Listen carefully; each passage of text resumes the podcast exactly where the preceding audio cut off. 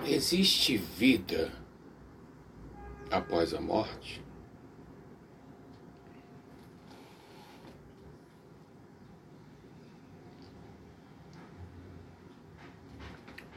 Olá, eu sou Robson Félix e hoje eu gostaria de trocar uma ideia sobre esse tema que, durante a eternidade, causa curiosidade e dúvidas em toda a humanidade. Existe vida após a morte? Existe vida após a vida? Existe morte? Existe vida?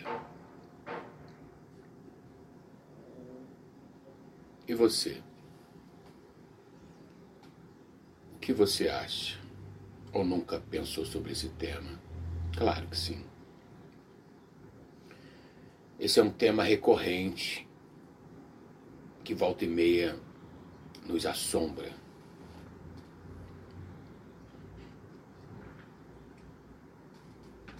O meu primeiro contato com a morte se deu através do falecimento de uma gata que eu tinha, que na verdade eu não criei desde, desde filhote, mas me foi adicionada no momento em que uma amiga veio morar comigo num apartamento que eu tinha lá em Copacabana. E ela trouxe a gata e depois foi embora e não foi para outro estado e não quis levar. Deixou comigo. E essa gata durou ainda uns sete anos, se eu não me engano. E de repente, sem motivo aparente, talvez por velhice, ela começou a apresentar sinais de, de que não estava muito bem de saúde e que já tinha chegado a sua hora de partir. Além desses questionamentos, eu tive outros no sentido do, do felino, do gato, do pet, do bicho, que dizem que ele, ele morre para nos conceder um livramento. E no momento que ela estava se esvaindo, eu não tive como deixar de pensar nisso.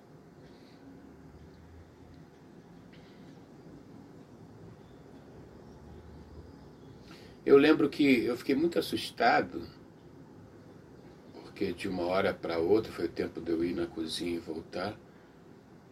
Eu só tinha um corpo inerte ali em minha frente. E eu fiquei me questionando. Para onde ela foi? Tudo bem, supostamente morreu, mas para onde ela foi? Como é que algo que é deixa de ser assim tão de repente?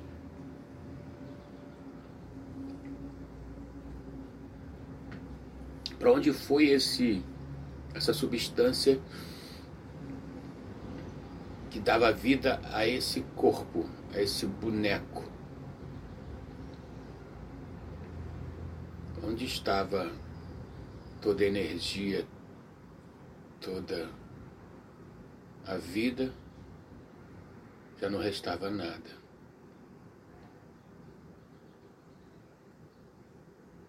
Essa foi a primeira vez, já com 46 anos, que eu me deparei com a morte. Minha, minha família toda é muito longeva. Minha avó faleceu com 106 anos, minha mãe com 85 ano passado. Antes da minha avó, mas antes de tudo isso, antes de alguém falecer, algum parente falecer, quer dizer, sabidamente, ou que eu tenha tomado conhecimento, aconteceu esse esse momento eureka com minha gata. Eu lembro do nome dela, Pistache. E Pistache talvez estivesse ali para me ensinar ou me fazer questionar a morte. Eu lembro que eu fiquei muito assustado. Fiquei dando cutucões de longe, sem saber o que era aquela casca que, que ali restava. E o que fazer com aquele subproduto da vida? Bom, sem pensar muito ainda em prantos, eu juntei tudo numa. Juntei tudo. Botei, botei o corpo da pistache numa bolsa de vime e enterrei no mirante do Valongo, no Morro da Conceição, aqui no centro do Rio, para quem não conhece. E fiz uma cerimônia linda. Enterrei com bolsa e tudo, incapaz de tocar naquele, naquela casca.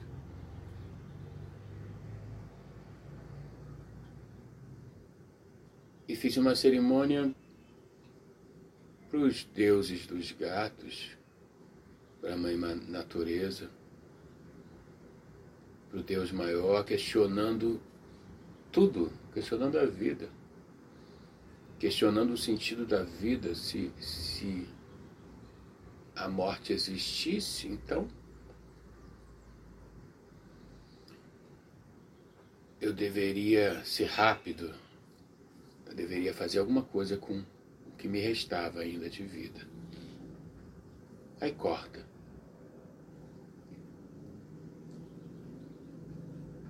Esse assunto ficou adormecido durante muito tempo. Eu fiquei um pouco traumatizado de ter outros animais. Não queria passar por aquela experiência novamente. Aí em 2022, uma vizinha pegou um gato na igreja dela e e não dando conta. Perguntou se eu não queria. Eu não queria. Eu estava com viagem marcada para visitar minha filha em Campinas. Eu não queria. Mas ela era tão filhote. Eu fiquei tão. Não apaixonado a princípio, mas foi tão comovido pela por aquele filhote ter sido retirado da mãe tão, tão novo. Que eu falei, tudo bem, deixa por aqui, vou dar água, vou dar ração e tal. Mas não é sobre isso, é sobre a morte, não é o vídeo de hoje.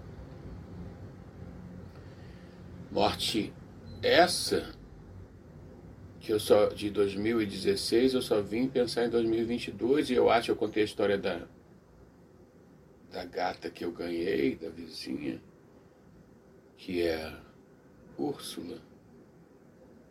Só para dizer que talvez ela tenha vindo do reino dos gatos me preparar novamente para esse assunto tão delicado que é a morte. Eu a ganhei. Ou melhor, ela veio para mim em, no dia de Reis de 2022.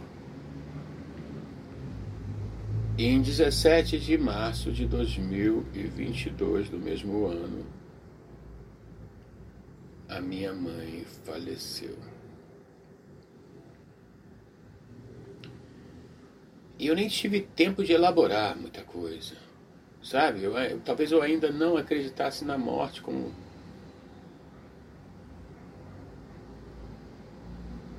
Ainda hoje talvez eu não acredite, mas de uma outra forma. Naquela altura eu negava, essa é a palavra. A morte. E para por inoria do destino, fui eu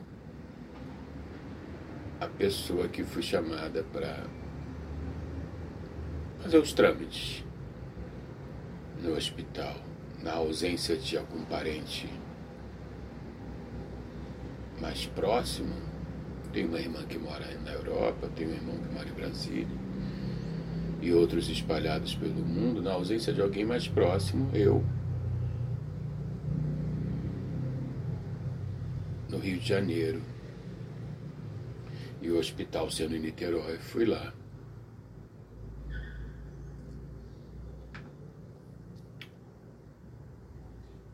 Quando o hospital chama parente, a gente já sabe o que é, mas ainda assim eu tentei elaborar rapidamente, mas não consegui. E aí o que se seguiu, para mim, foi cena de um filme. A câmera em uma posição quase de câmera de segurança, eu num cubículo. Acho que tinham dois médicos e uma enfermeira, num cubículo retangular que não cabia nem a suposta câmera, por isso que ela estava no alto. E na minha cabeça eu tinha que interpretar aquela cena, eu tinha que passar por aquilo, mas eu tinha que desligar todos os meus sensores emocionais. Até porque, imagina, seria eu responsável pelo reporte à Europa, a Brasília, por assinatura de um monte de processos que eu desconhecia. E para mim, nada mais angustiante do que desconhecer os processos, do que não ter nenhum domínio sobre o que irá acontecer. E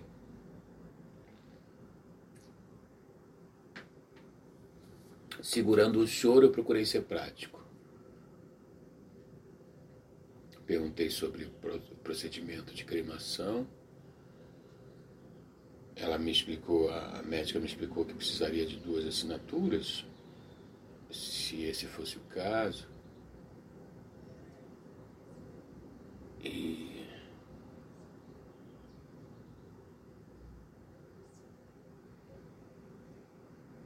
que ela sentia muito, mas na minha cabeça também eu entendia que ela não sentia muito, para ela era protocolar. Quem sentia muito era eu. E aí corta. Vamos ficar por aqui nesse momento que eu tenho que ainda digerir, porque eu confesso, naquele momento eu não estava sentindo.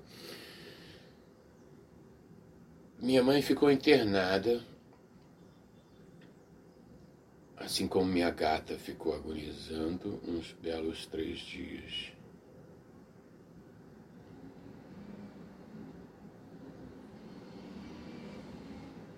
E aí eu pude visitá-la, embora UTI, mas era uma UTI coletiva de um hospital público e eu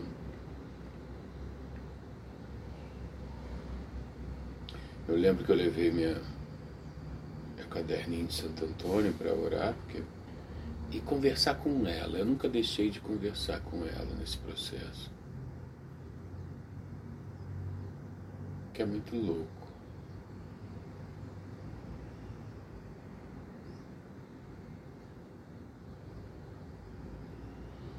Mas eu não acreditava na morte, não é? Então ela estava em algum lugar, ela estava me ouvindo, ela estava ela está me ouvindo. E eu tinha passado por um processo similar com uma amiga que teve um AVC muito jovem. E aí eu experimentei conversar com ela à distância. É, eu estava ficando maluco. Você tem razão. E ela voltou do AVC.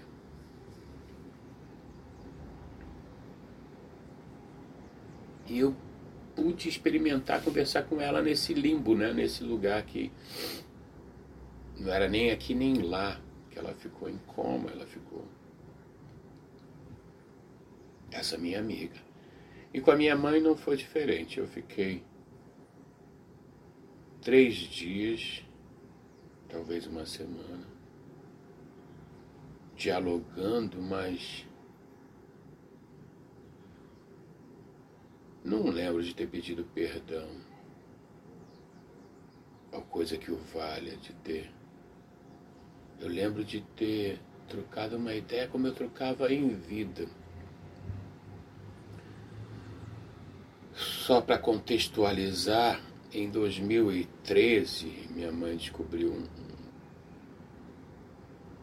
câncer recorrente de mama. E aí ela teve que fazer uma mastectomia e, e eu acompanhava em todas as sessões de químio, de rádio.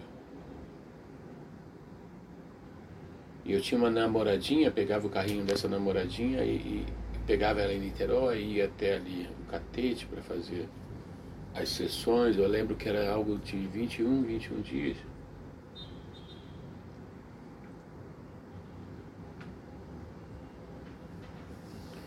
E nessa, nessa trajetória,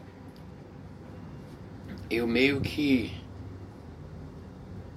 que a entrevistava. Se eu pudesse produzir algum tipo de conteúdo que não fiz para preservá-la, mas tive vontade, confesso, de fazer meio um documentário. Eu questionava, e aí? Minha mãe sempre foi muito espiritualizada, médium de berço. E eu perguntava, e aí? Tá com medo? Com medo do que tem do outro lado? Uma forma meio sádica de brincar com a situação, mas tentando da minha forma mais louca possível amenizar aquele trajeto. E ela respondia que sim. Que é o medo do desconhecido, não é? Perdão que tem do outro lado. E ninguém sabe.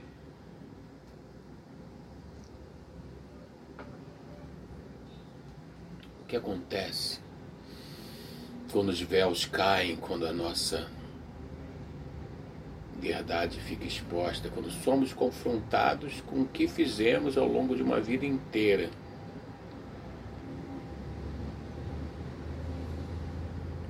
Certamente não acertamos sempre.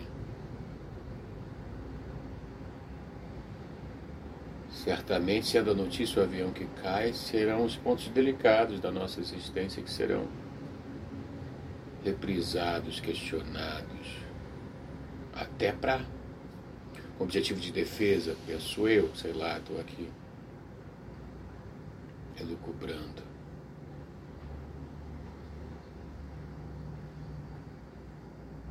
E aí nesse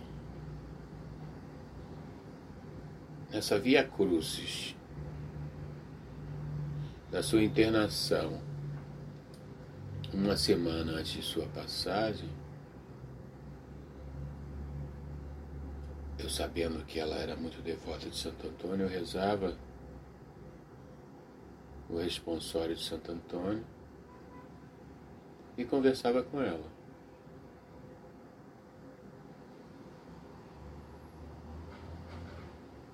Olhando para um corpo que talvez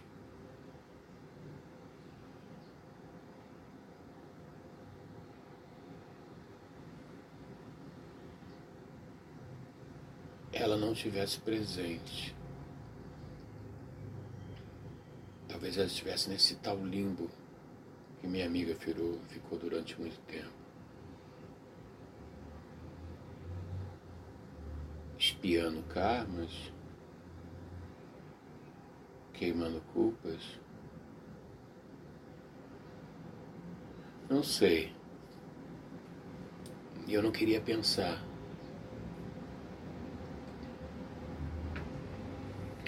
Naquele momento era só mais uma internação das muitas que ela teve, mas o diferente era a minha postura. Mais formal. Intimamente, talvez eu soubesse que fosse a vez definitiva, que ela se internaria e talvez intimamente eu até desejasse. Deixa eu explicar esse ponto. Intimamente, talvez eu intuísse que a morte possa ser aquela porta de saída do Big Brother que para as pessoas que ficaram dentro da casa, olha que exemplo eu estou dando, mas é o exemplo que me veio. É a morte, mas para a pessoa que sai, é só alegria. É encontrar pessoas, é rever pessoas, é posar para Playboy. Que nem existe mais, mas só para ilustrar. Então é a vida começando de um outro ponto, começando melhor.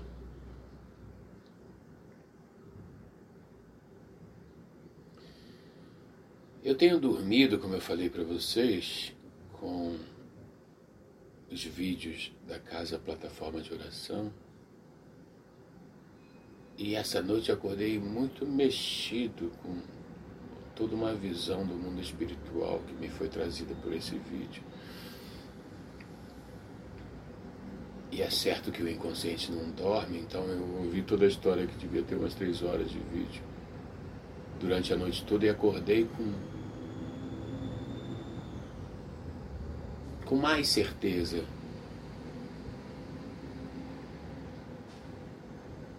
de que existe vida após a morte.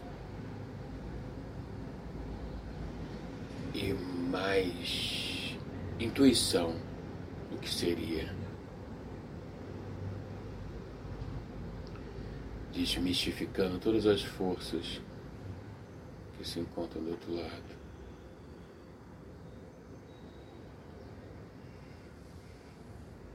Entendendo que se a gente não fizer um trabalho rígido, severo,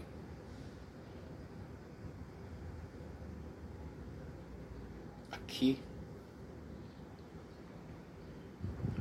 Do outro lado, não é fácil, não digo impossível, mas não é muito plausível de que você melhore o seu espírito. Aqui, todas essas forças densas, primeiro atenuam a tua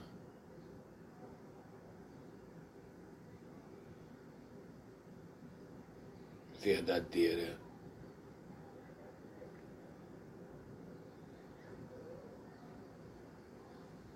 Origem, que nem sempre é boa, e de outra forma, esses pontos de contato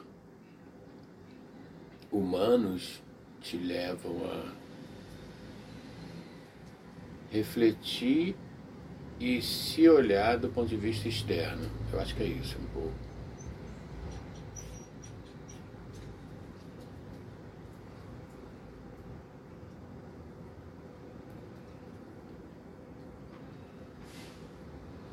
E de alguma forma, voltando para o fatídico dia, de alguma forma, todo o ritual que se sucedeu, reconhecimento do corpo.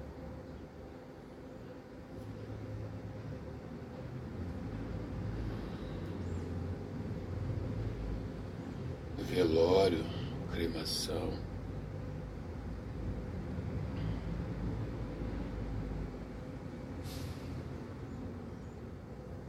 Eu tive presente de uma forma um pouco adormecida, confesso, e levei quase todo esse tempo para poder digerir.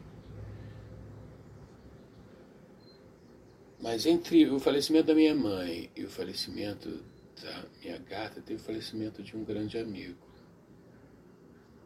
Ele com 70 anos.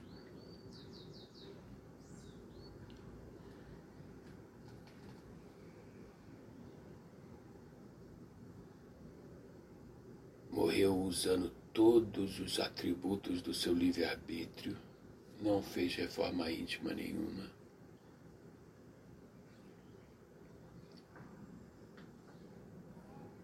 Era um, um grego muito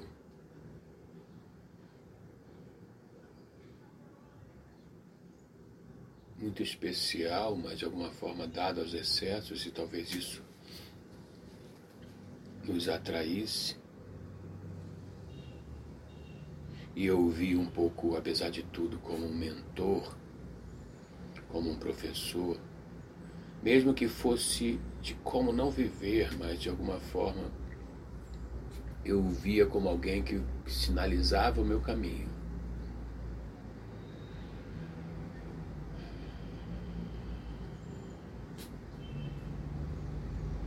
E eu fui chamado quando ele passou mal em casa, ele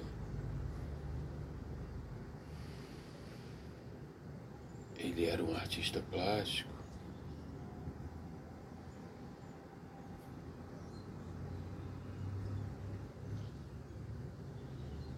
E aí a mulher dele me chamou e aí carregamos, o homem do Uber ajudou, carregamos ele até o Uber. E de lá para o Souza Guiar e do Souza Guiar para aquela UPA que fica ao lado. E após um, um longo processo de internação, ele faleceu. E a viúva me chamou para o reconhecimento do corpo. o segundo ponto de contato com a morte. E eu entrei naquele lugar onde tem várias gavetas geladas. Perdão novamente.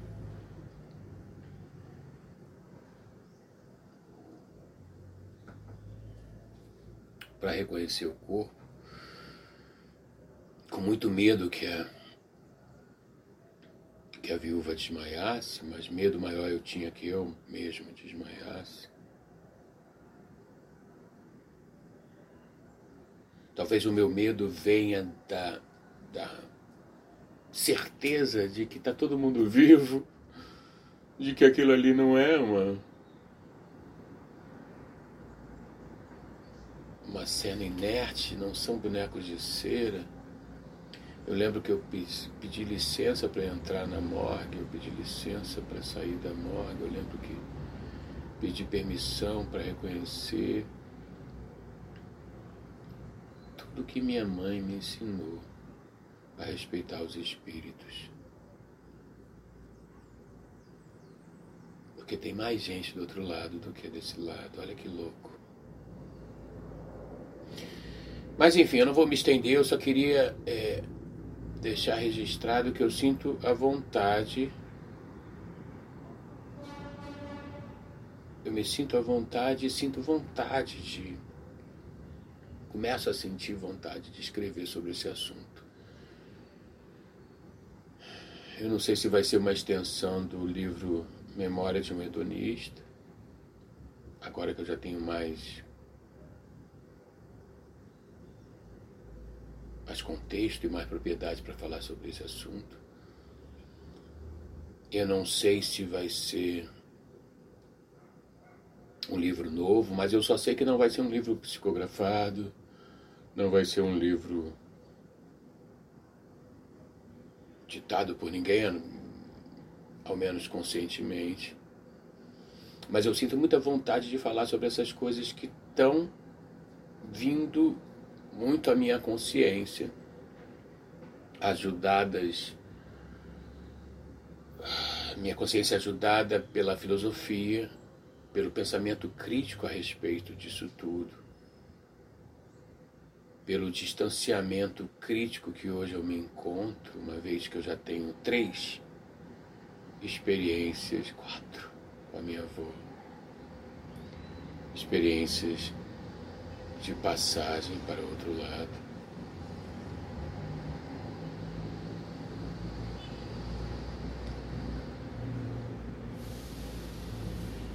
E com todas essas informações que estão me sendo trazidas pelo, pela casa plataforma de oração.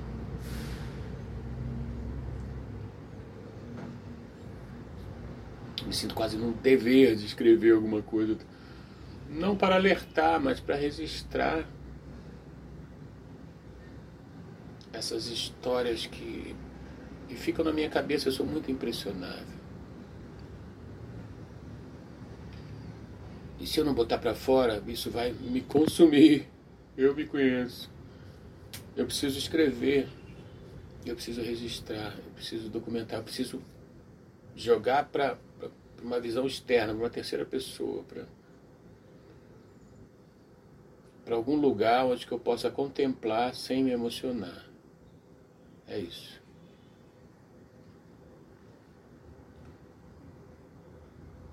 Então eu peço permissão aos meus mentores,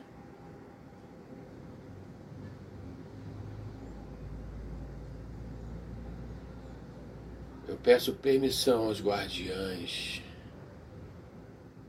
guardiãos do mundo espiritual.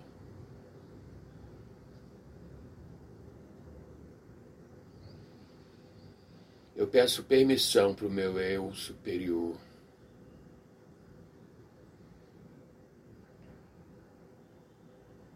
Eu peço a bênção de Deus.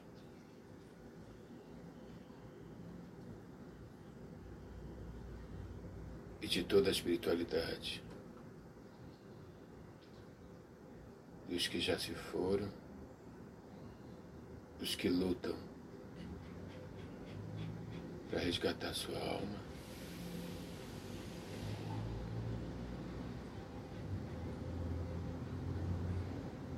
Eu peço permissão para escrever sobre esse assunto tão delicado.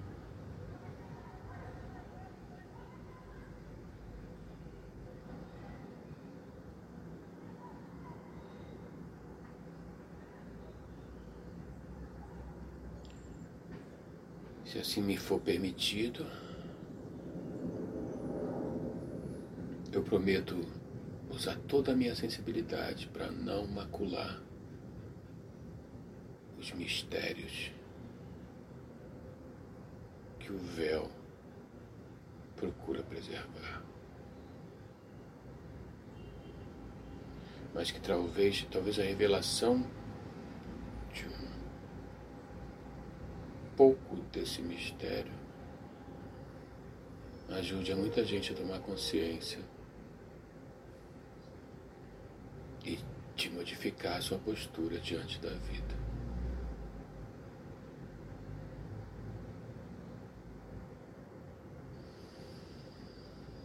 Amém? Em nome do Pai, do Filho e do Espírito Santo. Que Deus me proteja.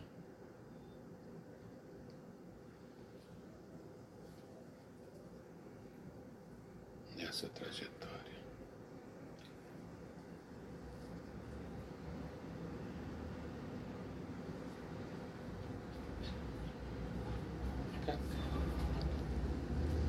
Que Deus nos proteja, né, minha filha? Nessa trajetória tão complicada. Mas que a gente promete honrar. a sua ajuda, né? Você que é minha âncora de espiritualidade.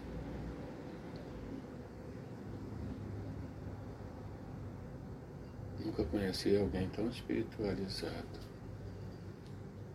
quanto você. Quem será que está aí dentro? Meu mentor espiritual? Seja quem for, eu te reconheço. Viu? E te aceito. Que Deus te proteja também. Vamos nessa.